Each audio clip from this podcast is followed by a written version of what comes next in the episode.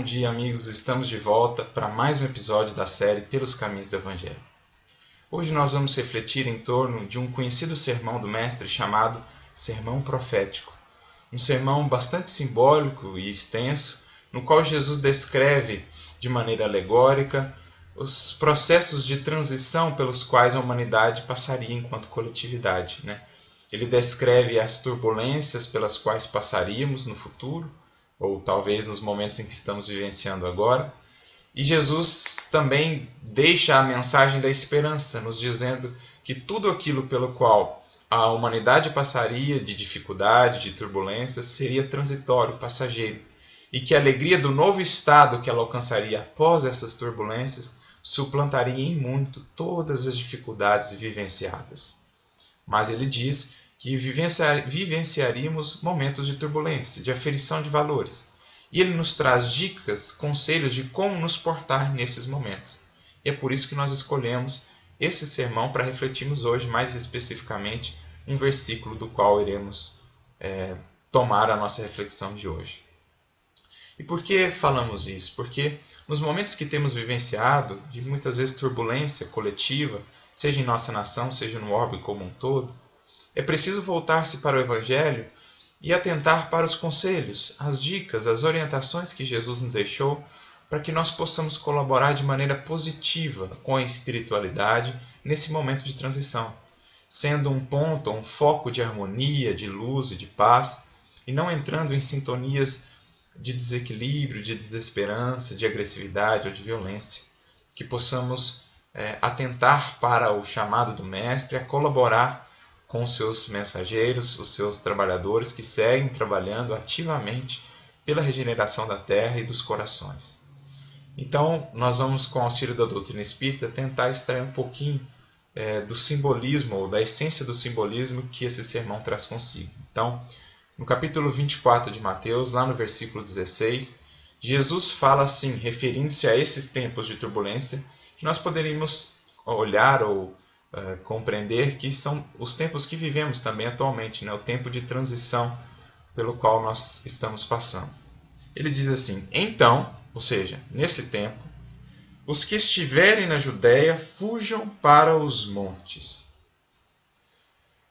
É interessante isso porque se a gente se prender apenas ao aspecto literal do texto, nós não conseguimos compreendê-lo. Porque se os seguidores de Jesus estão em todos os lugares do mundo, estaria ele dizendo que só aqueles da Judéia é que devem atentar a esse chamado ou essa orientação e fugir para os montes? Será isso mesmo que Jesus está falando? Ou a Judéia que representa algo mais amplo, mais profundo e os montes também? Para entender isso, a gente precisa entender algo que nós chamamos de geografia do Evangelho. O que, que é isso? No Evangelho, os lugares ou as cidades escolhidas por Jesus para transmitir alguns de seus ensinamentos, ou as cidades e os locais citados por ele nas suas parábolas, significam muito mais do que apenas o local físico ali, o local geográfico, mas significam também condições ou estados de espírito. Isso é interessante. Vamos dar alguns exemplos. Jesus com frequência, ao orar, subia a um monte.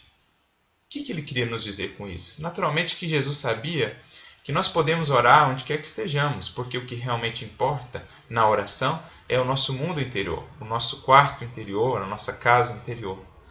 Mas o que, que Jesus queria dizer ou transmitir ao subir ao monte para orar? Ele queria nos dizer que a oração é um momento de elevação espiritual, elevação de sintonia, de pensamentos e de sentimentos. Então, para isso, ele subiu ao monte para nos transmitir essa mensagem de que a oração é um momento de elevação.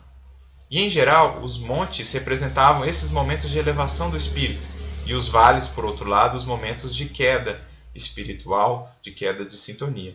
Por exemplo, Moisés recebeu as, as, os Dez Mandamentos sobre o Monte Sinai, né?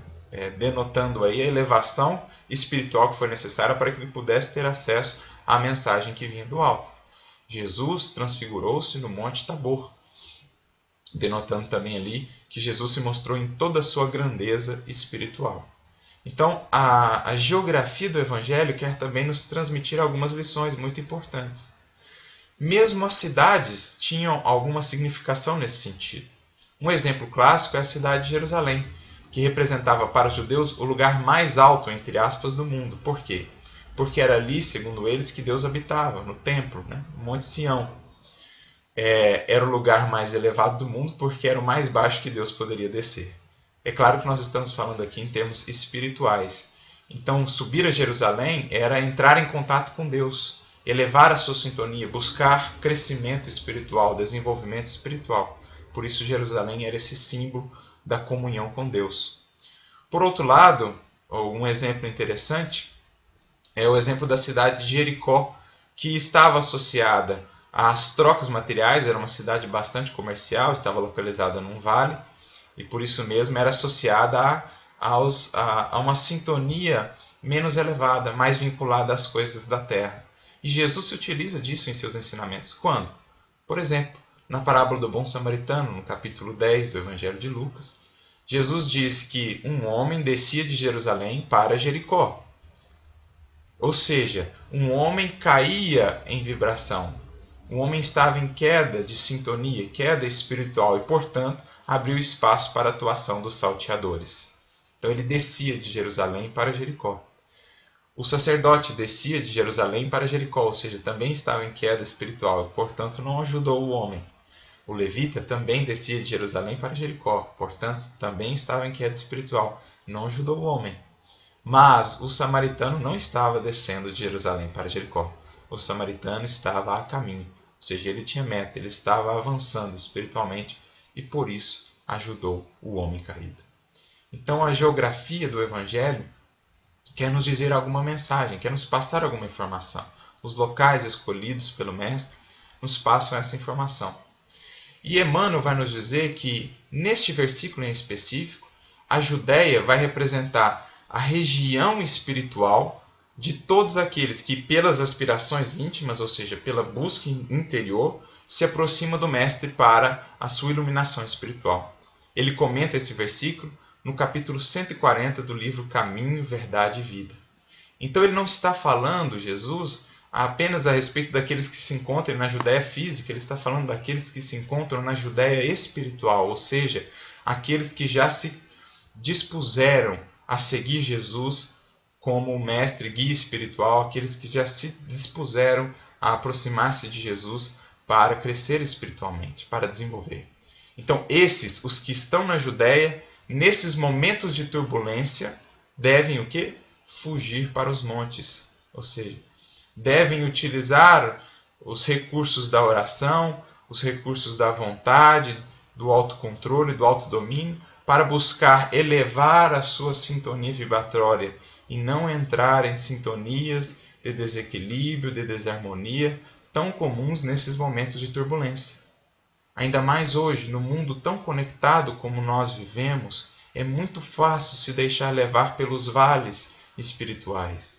Comentários, mensagens, discussões muitas vezes nos arrastam para esses vales e lá ficamos presos, prejudicando, vamos dizer, a nossa harmonia vibratória e prejudicando mesmo a nossa ação no mundo.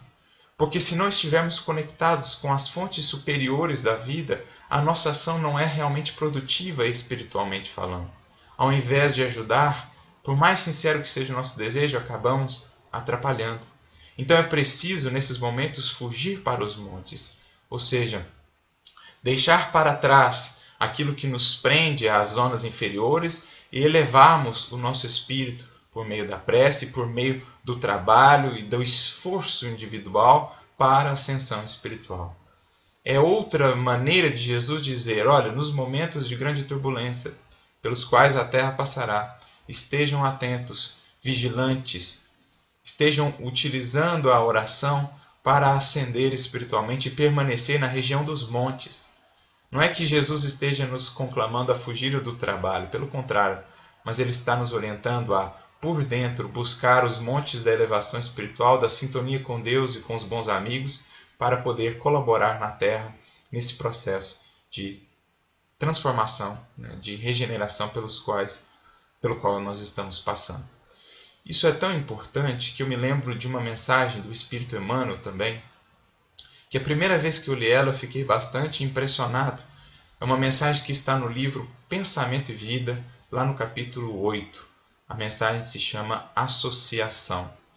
E o que, que o Emmanuel vai dizer lá? Ele vai dizer o seguinte, falando a respeito das conexões que, que nos conectam a todos, né? que nos envolvem a todos, essas conexões mentais, espirituais, pelas vias do pensamento que nós não conseguimos perceber os sentidos da matéria, mas que nós conseguimos sentir, ele diz o seguinte: sentindo, pensando, ou melhor, sentindo, mentalizando, falando ou agindo, o homem se conecta com todos os espíritos, encarnados ou desencarnados, que vibrem na mesma faixa de simpatia em que ele se encontra. Veja, gente, o quanto isso é forte. Porque se nós entramos nas faixas de simpatia ou de sintonia dos vales, nós nos conectamos a todos os espíritos encarnados e desencarnados nesta condição. Vocês podem perceber ou imaginar o quão grande é a carga energética neste processo? Porque facilmente nos deixamos levar por isso e somos arrastados e ficamos, às vezes perdemos um dia ou dias tentando recuperar uma sintonia espiritual adequada que nos traga essa paz e serenidade para bem trabalharmos. Mas se isso vale para as sintonias negativas, para os vales, vale também para os montes. E podemos até não ver tanto, porque o bem não tem tanto ibope, não tem tanta divulgação quanto o mal, mas existem muitos e muitos corações trabalhando no bem na atualidade no mundo. Nunca tivemos, poderíamos dizer, tantos corações assim dedicados ao bem, neste plano dos encarnados ou no plano dos desencarnados. Então a orientação de Jesus é: busque conectar-se com os montes. Fuja para os montes. Não para fugir do trabalho, mas sim para manter a sintonia, a harmonia interior, para que o seu trabalho na Terra seja efetivamente produtivo espiritualmente falando, benéfico para ti e para aqueles que te servem. Porque o único antídoto para vencer as turbulências causadas pelo mal é o antídoto do bem. E para que nos mantenhamos seguros, fortalecidos no caminho do bem, precisamos manter essa conexão com o alto. Portanto, que atendamos ao convite do Mestre, aqueles que já estamos na Judéia, tentando seguir Jesus, aprender com ele o caminho da verdadeira iluminação e trabalhar com Ele pela regeneração da terra, que possamos atender a Sua orientação e nos elevar aos montes por meio da vibração espiritual, da prece, da sintonia e do trabalho no bem. E certamente passaremos por esses momentos difíceis de maneira segura, tranquila, confiante e com esperança. Que possamos colaborar com Jesus nesse processo. Fiquem com Deus, que Jesus nos abençoe sempre.